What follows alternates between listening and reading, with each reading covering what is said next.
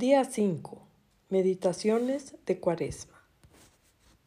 ¿Cómo podemos ver todo lo que se revela en el camino de la cruz si somos parte de las personas que estaban hablando y estaban distraídas mientras Jesús pasaba frente a ellas?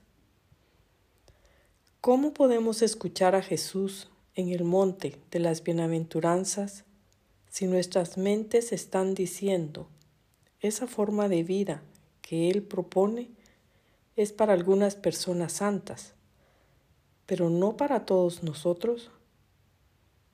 ¿Cómo podemos permitir que los golpes del martillo que metían los clavos en las manos de Jesús nos traspasen el alma si estamos discutiendo con otros y dando nuestras opiniones sobre lo que significa o cómo debió haberse hecho? Oh,